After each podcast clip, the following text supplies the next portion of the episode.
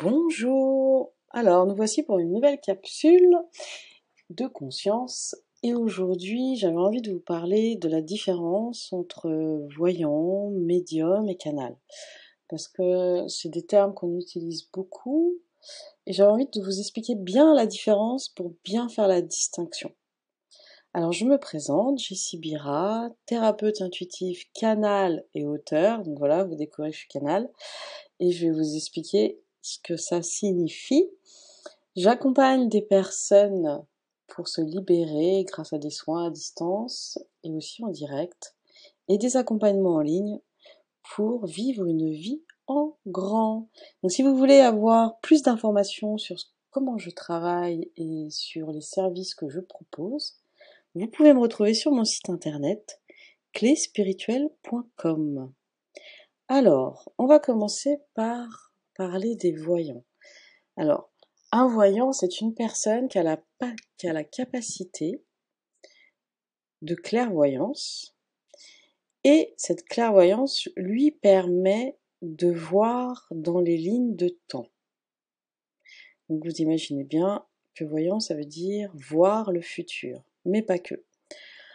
Euh, la clairvoyance, ça nous permet de voir les lignes de temps, donc ça peut très bien être le présent, le passé et le futur, d'accord?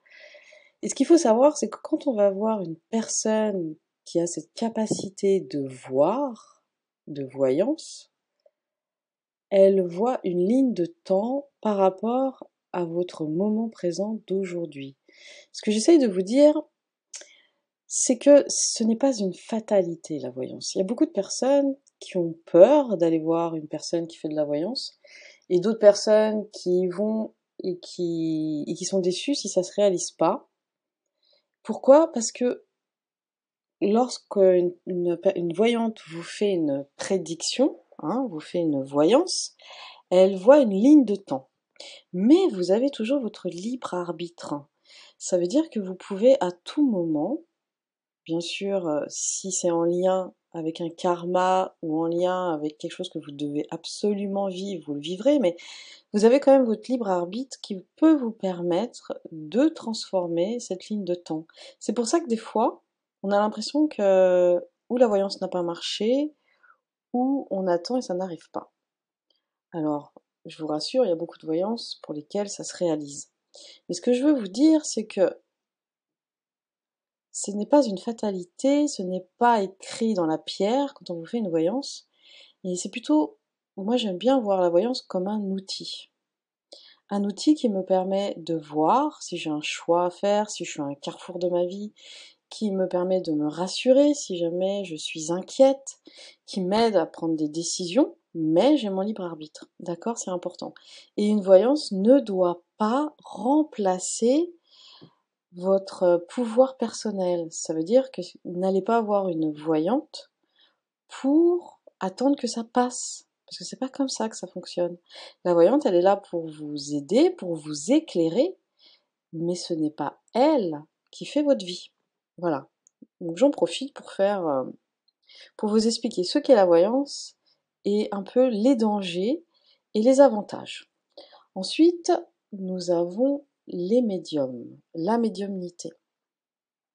La médiumnité, elle, va nous servir à contacter les défunts. Voilà, un médium, c'est une personne qui a la capacité de contacter les défunts. Donc ça peut très bien être euh, dans une maison ou des défunts de votre famille, etc. Ils ont la capacité des fois de les voir, des fois de les entendre et de leur parler, et des fois de les sentir. Je pense qu'on a tous cette capacité de médiumnité à différents degrés. Pour moi, tout être humain peut très bien être voyant, médium et canal. On a tous ce potentiel. Maintenant, on a pu le bloquer enfant parce qu'on en avait très peur, ou on peut en avoir peur aussi et on le bloque aujourd'hui alors que ça souhaite émerger, ou alors c'est ça n'est pas du tout euh, dans notre plan de vie actuel. Mais si on souhaite, on peut tous développer ces capacités. Donc les médiums, souvent c'est aussi en même temps des passeurs d'âme, on appelle ça. Alors c'est quoi concrètement? Je vais expliquer aussi parce que je pense que c'est important. Lorsqu'on est médium et qu'on peut contacter, être en lien avec des défunts, alors bien sûr, il faut croire en la vie après la mort, mais je ne vais pas rentrer sur ce sujet, à part si ça vous intéresse, on en parlera dans une autre capsule, parce que ça serait long. Euh, les personnes qui ont cette capacité de médiumnité peuvent aider les âmes qui sont ou perdues ou coincées à retrouver la lumière. Alors quand on dit retrouver la lumière, c'est de quitter le plan astral terrestre pour aller vers un plan astral plus haut et pouvoir continuer leur chemin, leur évolution d'âme. Alors, pourquoi on a des âmes qui peuvent se retrouver bloquées et pourquoi c'est important d'avoir des passeurs d'âme qui sont des médiums? Par exemple, quand il y a une mort violente, il est possible que la personne qui est décédée, donc l'âme du défunt, ne s'est pas rendu compte qu'elle est décédée. Alors je sais, ça paraît incroyable. Pourtant, ça m'est arrivé souvent quand je travailler beaucoup euh, en tant que médium. Ça, c'est quelque chose que j'ai plutôt quitté parce que je me travaille vraiment maintenant sur la thérapie et l'accompagnement euh, pour les femmes et les hommes. Mais lorsque j'étais médium, ça m'est souvent arrivé de rencontrer des défunts qui étaient coincés comme dans un, espace-temps, ça faisait une boucle, et ils répétaient tous les jours la même chose, c'est pour ça qu'il y a des âmes qui peuvent être bloquées dans une habitation, par exemple. En fait, c'est pas des âmes qui sont dangereuses ou qui peuvent vous faire du mal, c'est juste des âmes qui sont bloquées et qui répètent, comme dans une boucle temporelle, leur vie d'avant. Et ça peut faire des interférences, donc dans l'habitation d'une personne qui vient d'emménager. Et donc un médium euh, va aider cette âme à quitter le plan astral terrestre et retrouver son chemin d'âme pour évoluer et continuer ses incarnations s'il a besoin. D'accord? Ensuite, on a des, âmes aussi qui n'ont pas quitté le plan terrestre parce qu'ils souhaitent donner des messages à leur famille ou parce qu'ils voient une, personne de leur famille en difficulté et qui souhaitent les aider. Voilà, il y, a plein de raisons. J'en donne, je donnais deux principales, mais il y a plein de raisons pour lesquelles une âme n'a pas pu monter sur un autre plan et quitter ce plan terrestre. Donc ça, c'est pour les médiums. Et enfin, les canals. Alors les canals, c'est encore autre chose. À l'inverse des médiums, le canal reçoit des messages, pas des défunts, mais des êtres, des guides, des entités spirituelles sur un plan élevé. Qu'est-ce que ça veut dire? En fait, c'est comme si le canal, moi j'aime bien, c'est comme ça que je me suis aidée à bien comprendre. C'est comme si que le canal, c'est un poste radio et il arrive à capter des fréquences qui sont élevées pour recevoir des enseignements, des messages qu'on appelle, qu'il canalise ou qu'on appelle aussi canalisation. D'accord. Alors attention, euh, il y a des très bons canals mais il y a aussi, il faut pas oublier qu'on est des êtres humains, aussi bien médium, voyant que, canal, et qu'on peut avoir des filtres. Donc on n'a jamais un message euh, qui est complètement euh, limpide ou pur tel qu'il est reçu, parce que nous, en tant qu'être humain, on a des filtres, on reçoit le message, et qu'on le veuille ou non, on peut influencer un petit peu le message. Donc c'est pour ça que je finirai cette capsule en vous disant de toujours garder votre discernement. C'est très important. Si vous recevez un message positif, inspirant, qui vous sentez va vous aider, vous pouvez déjà vous dire que c'est bon signe. Par contre, si vous recevez des messages euh, catastrophes euh, qui vous font peur, qui vous déprime, qui vous ôte un peu votre pouvoir personnel, parce que quoi qu'il en soit, vous avez toujours votre libre arbitre. Donc si vous rencontrez une personne qui essaye un peu de vous faire très peur et de vous dire il faut absolument que je vous sauve, il faut absolument que vous payiez mes services, sinon il va vous arriver les pires catastrophes, s'il vous plaît, prenez vos jambes à votre cou et partez.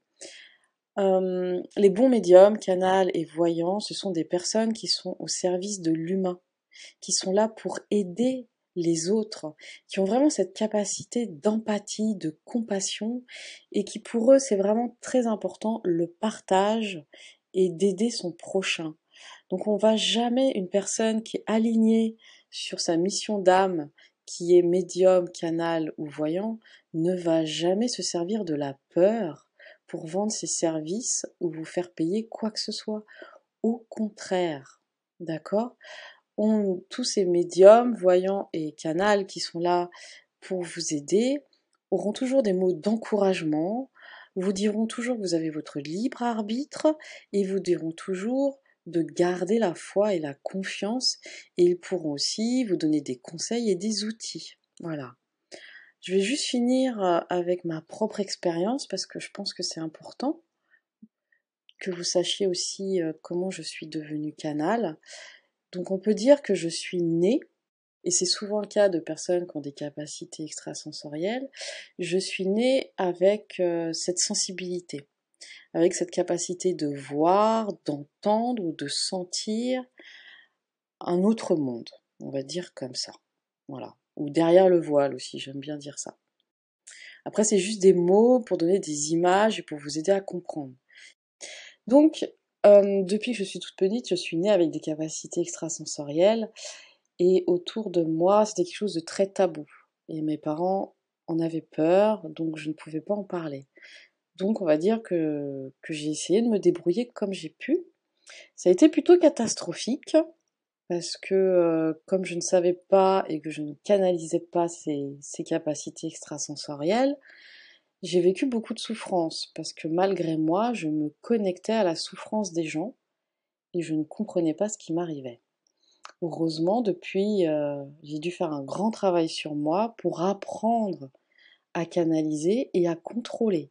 Ça veut dire que j'ai un bouton aujourd'hui, bon bien sûr c'est une image, j'ai comme un bouton on-off qui me permet d'être euh, canal, clairvoyante ou médium ou pas.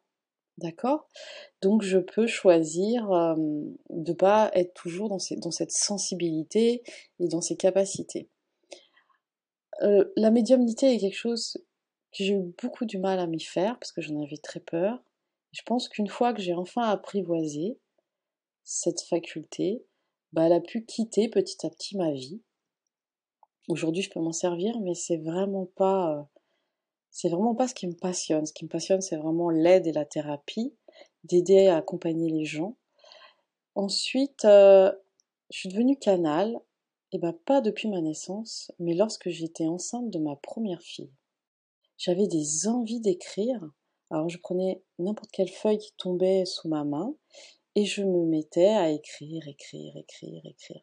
Tout ce qui me passait par la tête. Et je découvrais, une fois que j'avais fini, le message.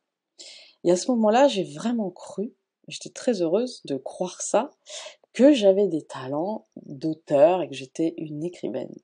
Et je trouvais que ça ressemblait aussi un peu à Paolo Coelho, si vous connaissez l'écrivain, parce que j'aimais beaucoup lire ses livres. Et et je croyais vraiment que c'était moi qui avais ce, talent, que je découvrais, euh, que j'allais pouvoir écrire des livres. Sauf que euh, les lettres ont continué à, se faire, j'ai continué à écrire, écrire, écrire, et j'ai découvert des mots à l'intérieur que je ne connaissais pas, et pour lesquels je devais aller voir dans le dictionnaire. là, j'ai commencé à me poser des questions en me disant comment je peux écrire des mots que je n'ai jamais entendu parler. Et c'est là que j'ai découvert, en faisant des recherches, cette, euh, capacité de canaliser des messages. Donc aujourd'hui, ce don s'est de plus en plus développé. Donc je peux très bien canaliser des messages, mais aussi bah, sentir des émotions, canaliser des énergies, canaliser des, des forces de guérison, etc., etc. Voilà. En fait, quand on s'ouvre à nos capacités extrasensorielles, j'ai envie de vous dire que ce n'est que le début et que ça ne fait que évoluer. Voilà. Donc c'est bien de prendre son temps, de bien se renseigner et sachez que vous avez, grâce à Internet, beaucoup d'informations pour vous aider, mais aussi beaucoup d'informations pour vous perdre. Donc si vous pouvez toujours bien garder votre discernement et bien écouter vos ressentis. Ça veut dire que si vous sentez votre corps qui se contracte ou qui se ferme à l'idée d'essayer un soin ou à l'idée d'essayer une pratique que vous voyez, écoutez-vous, ne forcez pas. Vous devez toujours sentir une sensation d'ouverture, le corps qui a l'air à l'aise, l'envie d'y aller, le désir, des fois même l'excitation, de, et la hâte de faire euh, ou le soin, ou la pratique, ou l'exercice. On a tous en nous un radar, on a tous en nous un signal d'alarme qui nous dit quand c'est bon ou pas pour soi. Voilà. Donc gardez bien votre discernement et votre pouvoir personnel.